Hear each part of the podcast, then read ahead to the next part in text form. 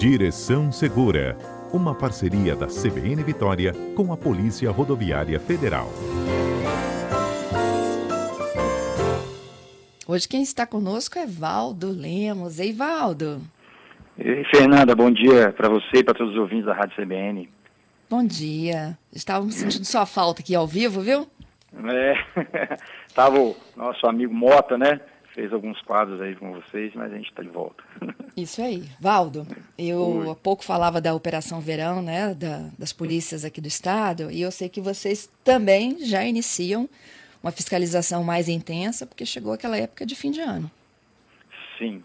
A Operação Rodovida, ela teve início no dia 17, né, foi lançada no último dia 17, e ela vai seguir até próximo mês de fevereiro em 2021 e ela engloba né, as operações que vão acontecer agora, Natal, Ano Novo, né, as férias de verão como um todo e chegando até o Carnaval, né?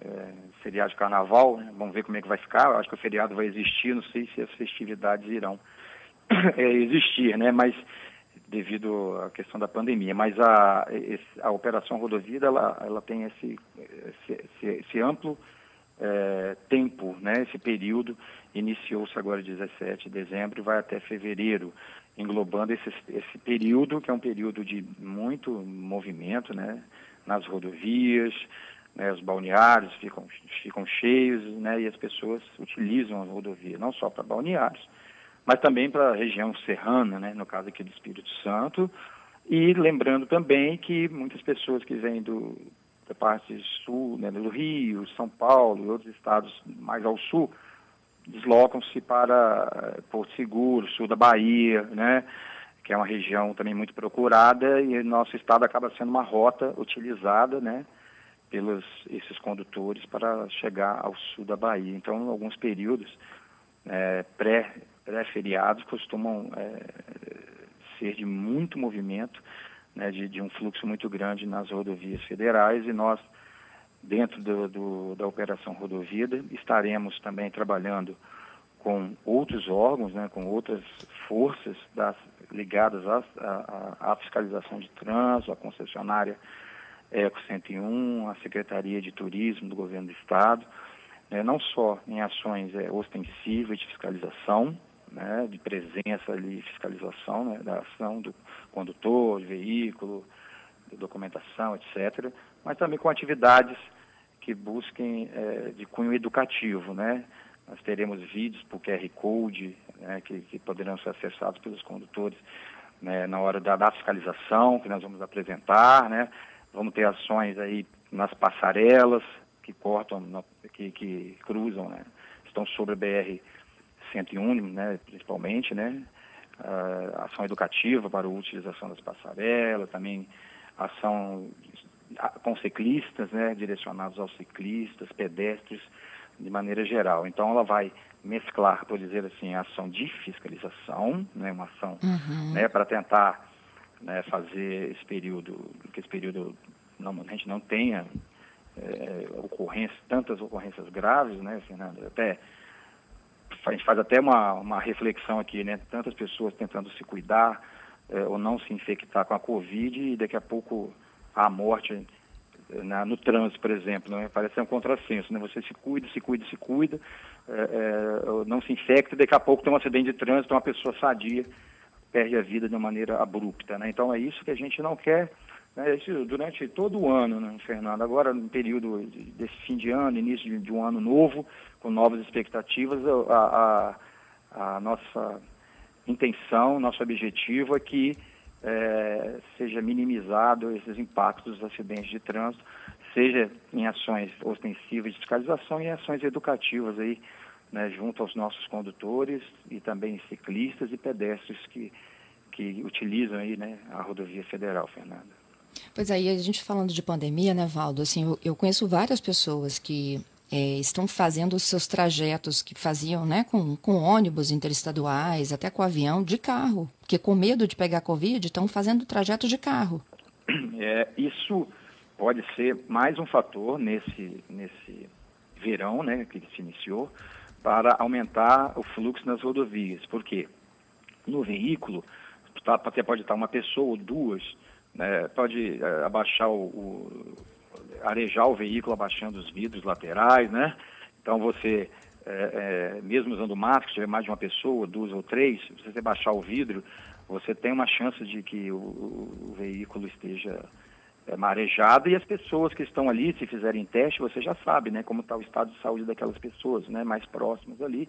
O que não dá para é, essa certeza, né, não dá para se, se, se, ter quando você usa, por exemplo, o transporte rodoviário coletivo e mesmo no avião, né, que são às vezes veículos fechados com ar condicionado. Né, no caso do avião, certamente, né, os ônibus, a maioria também, obviamente, a maioria dos ônibus de transporte interestadual, alguns intermunicipais às vezes são vidros que com as janelas, né, que abrem as janelas, mas são, são minorias, minorias tipo de veículo. Então, realmente, esse fator que você ponderou aí, nós já estamos é, com a expectativa de que talvez o movimento nas rodovias federais seja um pouco maior, né, além do que nós já estamos esperando e que nós já verificamos durante a operação Dia da Independência em setembro e também 12 de outubro, Nossa Senhora Aparecida e finados, que foi esse aumento, né, essa, essa vol a volta desse, dessa, desse aumento do uso das rodovias nesses feriados, depois desse represamento, por assim dizer, durante os primeiros meses do ano, né? Então, mas uhum. o cuidado tem que ser sempre observado, tem que se ter muita atenção que que a situação não está normal, né? Isso aí eu acho que a gente não pode perder de vista mas, quem, é, mas a expectativa, né, mesmo fora dessa normalidade, é de um fluxo maior, um fluxo grande devido ao feriado e em razão também do veículo né, de passeio é, com menor número de pessoas, pessoas conhecidas que você né, esteja ali próxima e o menor risco de contaminação seja mais utilizado e redundando no aumento né, e uma preocupação maior aí de quem, não só de quem vai estar viajando, mas também dos órgãos fiscalizadores, Fernanda. Uhum. Esse ano também vocês vão compartilhar uns vídeos, é isso? Exato. A, a gente tem, é, através de QR Code, a gente está imprimindo para que na hora que fizer uma abordagem educativa, né, porque a gente não pode, por exemplo, é, fazer o cinema rodoviário, a gente retira as pessoas, para uma quantidade de veículos e apresenta um vídeo, tem lá uma van adaptada para tal fim. Para evitar né, esse estar juntando as pessoas, né, a pessoa com o celular bota uma leitura de QR Code ali, tem uns vídeos muito legais né, que foram produzidos pela PRF desde Brasília, né, sobre vários assuntos afeitos aí a, a segurança do trânsito, né, de equipamentos e tal. A pessoa assiste, é um vídeo de um minuto, um minuto e meio, e a gente faz aquela, aquele acompanhamento ali, a pessoa assiste o vídeo e vai receber o, o papel com outros QR Codes também, né, tendo interesse, ele vai acompanhar ali as dicas que são valiosíssimas né, não só para o verão, mas para, para o trânsito de maneira geral durante todo o ano, Fernando. É isso aí. O Valdo, na, tanto na 101 quanto na 262, tem pontos críticos que a gente precisa de ó, chamar a atenção do ouvinte? Certeza, Fernanda. A gente tem é, é, é, orientado a nossa fiscalização exatamente pra, por dados estatísticos é, é, em pontos de maior acidentabilidade nas rodovias federais é, durante o ano, né? Então nós temos alguns pontos já, já mapeados e que receberam, né, tanto na, nas operações que eu citei aqui, é, a Operação 7 de Setembro, a Nossa Hora uhum. Aparecida de Finados, nós já trabalhamos com essa, com essa linha, vamos dizer assim, com, essa, com esse objetivo de colocar a fiscalização, o reforço policial exatamente nesses locais e em horários né, em que o movimento é maior. É claro que a gente quer garantir a fluidez, né, que o trânsito flua, mas às vezes é nesse momento de maior movimento que possam ocorrer os acidentes. Então nós fizemos essa, essa, essa, essa tática, vamos dizer assim, né, essa, essa, usamos essa, esse, esse aumento da fiscalização nesses pontos e nesses horários mais, mais, mais de maior movimento. Então nós temos, posso dar um exemplo aqui, é, entre Marechal Floriano e Venda Nova do Imigrante, na BR-262, é um trecho né, sinuoso que merece atenção e de muito fluxo, e pistas não duplicadas, né? Temos trechos urbanos até, né? Claro que aí é, o cruzamento, por exemplo, pontos com cruzamento em nível, como em Linhares de São Mateus, é, entre Fundão e Ibiraçu, aqui, né? Aqui no norte do estado. Tá? Alguns pontos ali próximo a Iconha, Rio Novo do Sul. Esses pontos são pontos que, que, que se destacam, infelizmente, né, no que diz respeito à acidentabilidade e estarão, entre, dentre outros pontos, recebendo uma atenção especial da fiscalização aí durante as, as operações que irão se seguir, Fernanda, dentro da, dessa maior operação que a gente chama Rodovida. Uhum. Que é pela vida, né? Sim, sempre, né? O maior objetivo, né, o motivo primário, básico, racional, é que a gente se desloque, mesmo a trabalho ou a passeio, é, exerça esse direito de ir e vir sem ter nenhuma consequência né, física, ou seja, lesão, uma lesão grave mesmo a vida, né? Igual eu disse, né, no início, né, Fernando? Todo mundo tentando se cuidar para não se contaminar e aí uma morte abrupta, né? né? Não por uma doença, mas por uma ação que a gente poderia controlar. A doença também, né? Com ações preventivas a gente pode minorar, né, o contágio, mas o, o, o trânsito tem uma semelhança, né, com essa situação. Se nós agimos de forma responsável e, e, e, e, pensando no outro, além de nós pensar no outro, a gente pode estar tá diminuindo esse, esse mal, né, que são as mortes derivadas de acidentes no trânsito, que é um problema grave no nosso país. Valdo, o Gabriel está me perguntando aqui de um veículo com apenas dois lugares. Onde que ele encaixa a cadeirinha do bebê? Veículos com, com somente banco dianteiro é permitido que a cadeira seja colocada no banco dianteiro. Só que, ah, qual é o detalhe, né? É, se, o veículo é para dois passageiros, é, só cabe, no caso, uma pessoa, o motorista e a criança, né? Não dá para botar três pessoas, por exemplo, num banco, num veículo de banco dianteiro, automóvel ou caminhonete. A caminhonete dá três, né? Mas tem, tem veículos menores, é, tipo, eu posso, eu vou citar aqui, estrada. Pode, pode saveiro, citar a marca. Né? Só para entender, estrada, Saveiro, né, Ford, nem sei se tem. Esses, esses veículos de carroceria menores. Uma caminhonete já são três lugares, né? Por exemplo, uma caminhonete maior, uma Hilux ou uma D20, se tiver três lugares, se comportar três lugares, pode ser colocado no banco dianteiro sim. Agora, se comportar dois lugares, somente no banco dianteiro, então é o motorista e a criança. Então, se é o motorista, a mãe e a criança tem que se deixar claro que, tem, que a capacidade de passageiros, mesmo num banco único dianteiro, é, tem que ser de três passageiros. Isso tem que ser observado, tá, uhum. tá, Fernanda? Tá bom? O Leon Masvaldo, ele me pergunta aqui sobre qual é a política aqui para os radares móveis. Segundo ele, ele está fazendo até uma observação. Ele olha, os, os, radares agora não podem estar mais escondidos, eles têm que estar de forma Sim. visível e bem é, sinalizados. Sim, são, então, nós já estamos vamos dizer assim, isso desde dezembro do ano passado, é, a gente, é, quando a Justiça é, fez retomar a fiscalização por radares portáteis, né, foi uma decisão da Justiça, a gente tem é, feito a fiscalização nesses moldes, né, que na verdade aqui, na maioria das, das, das, nossas operações era assim, mas poderia acontecer, né, de, da pessoa não visualizar a viatura, então hoje a viatura ela vai estar é, no local visível, né, com os dispositivos luminosos é, em funcionamento, policial em pé fora da viatura, com cones de sinalização próximo à área de fiscalização e, e observando a placa indicativa da velocidade permitida para o local. Então, nós temos já feito essas operações é, é, com nesses moldes, né, com essa observância, é o que é, é, agora foi determinado por lei, né?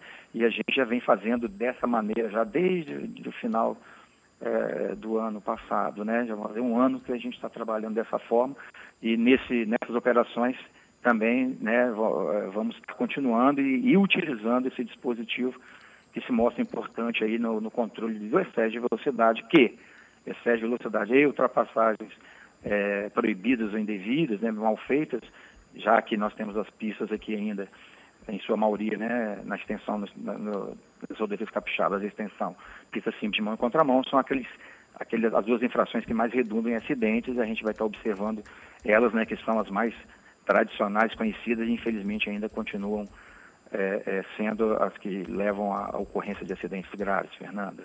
Uhum.